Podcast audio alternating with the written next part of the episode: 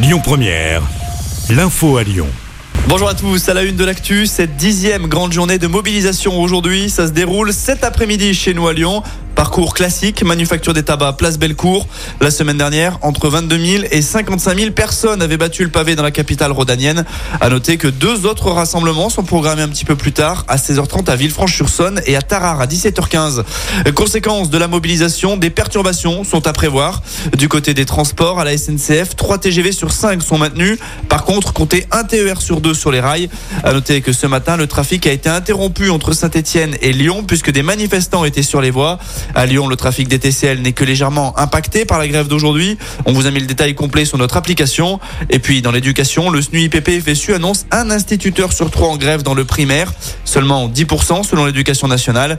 Les cantines et les crèches sont aussi perturbées. À noter que les deux campus de l'université Lyon 2 ont été bloqués ce matin. Pas de cours en présentiel non plus du côté de Lyon 3.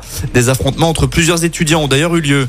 Et c'est dans ce contexte que le secrétaire général de la CFDT, Laurent Berger, a de son côté annoncé vouloir mettre en suspens la mesure des 64 ans.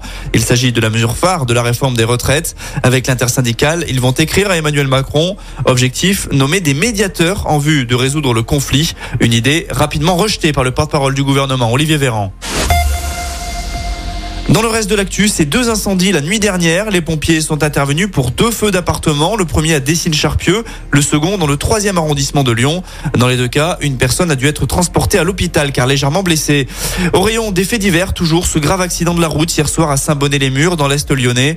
Un seul véhicule est impliqué avec cinq personnes à bord. Deux ont été gravement blessés. Les victimes, toutes âgées d'une vingtaine d'années, ont été transportées à l'hôpital. Et puis un petit mot de foot avant de se quitter. Les Bleus se sont fait peur mais ils arrachent finalement la victoire à Dublin face à l'Irlande hier soir. Succès étriqué 1-0 grâce à un but de Benjamin Pavard et un gros arrêt de Mike Maignan dans le temps additionnel.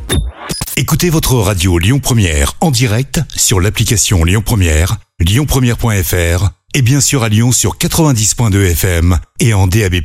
Lyon Première